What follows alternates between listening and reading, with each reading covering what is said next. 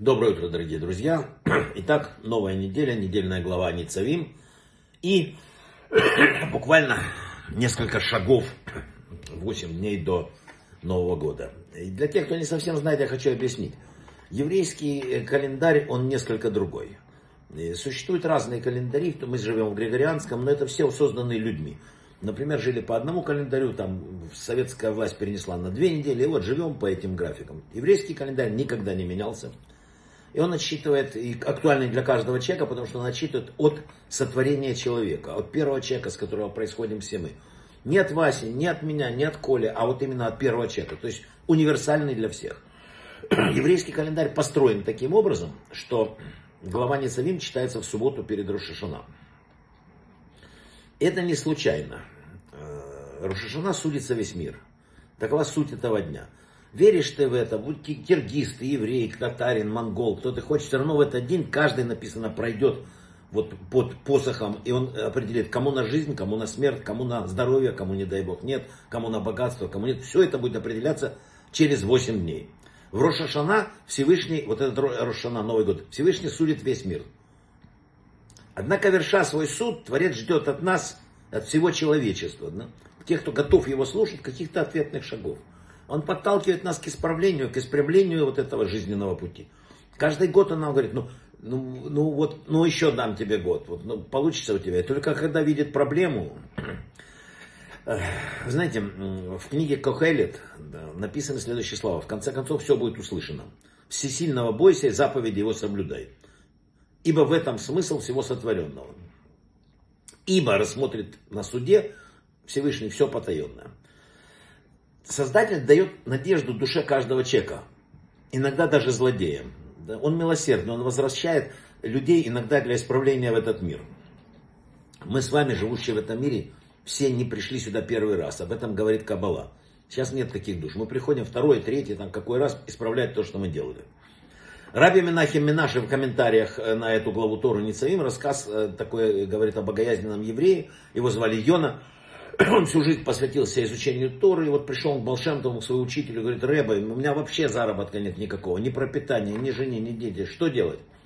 Тот говорит, никакой проблемы, едь в такой-то город, найди известного богача, его зовут там так, Н, например, скажи, что я послал, и получишь от него. Обрадовался Йона, поехал, приехал, ему говорят, такой-то город, есть такой Н? Он говорит, есть, он умер 60 лет назад. Был очень богатый, все магазины, центральные улицы, все принадлежит ему. Но это был страшный человек, он был скупой, он никогда не, давал, не помогал никому, угнетал э, работников, э, людей сажал в тюрьмы за то, что что-то не доплатили. Ужасно. Опечалился Йома, побежал к Балшемту, говорит, Рэбе, ну, этому человеку 60 лет под плитой. Но Балшемтов говорит ему, ты был в этом городе, ты видел дворец, ты видел, какой богатый был человек, и тот, как он себя, это ты. Это ты, твоя душа была в его теле. И вот эта ты сейчас, твоя душа вернулась в этот мир для исправления. Потому что э, тебя хотели отправить в ад, но э, вот был дан шанс тебе прийти сюда. И, к сожалению, когда тебе дается шанс, какие-то жизненные ситуации становятся, ну, как бы сказать, неизлечимыми. Тебе была послана бедность для того, чтобы исправить то, что ты натворил э, в прошлом мире.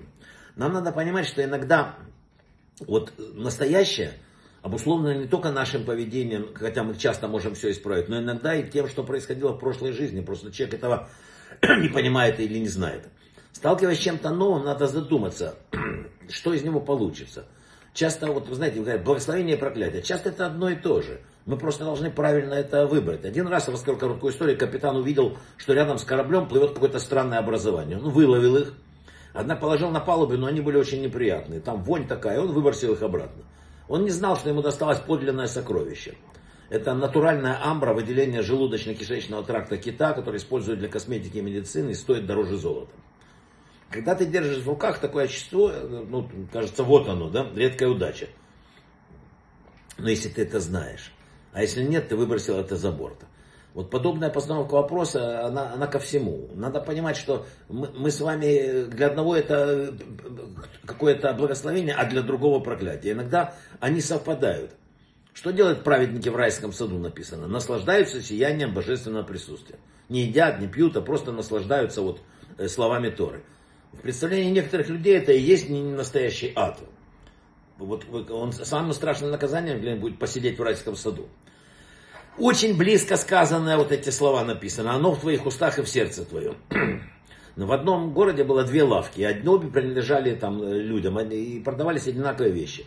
А хозяин одной лавки хорошо все было, а у второго отвратительно. Он пришел к раввину города Коврина и говорит, Рэбе, что делать? Он говорит, все дело в зависти. В то день, когда ты поблагодаришь Бога за то, что твоему соседу сопутствует удача, Всевышний поможет тебе. Он говорит, а что толку в моих словах? В сердце-то все равно зависть. Он говорит, о, вот это вот написано в Писании. Пусть это будет в нашей недельной главе написано. На устах твоих и в сердце твоем. Через слово можно прийти к сердцу. Сначала измени к лучшему слова и мысли, повторяя их постепенно, и это проникнет в твое сердце. Подумайте об этом. Брахава от слаха. Очень скоро суд. Всего самого лучшего.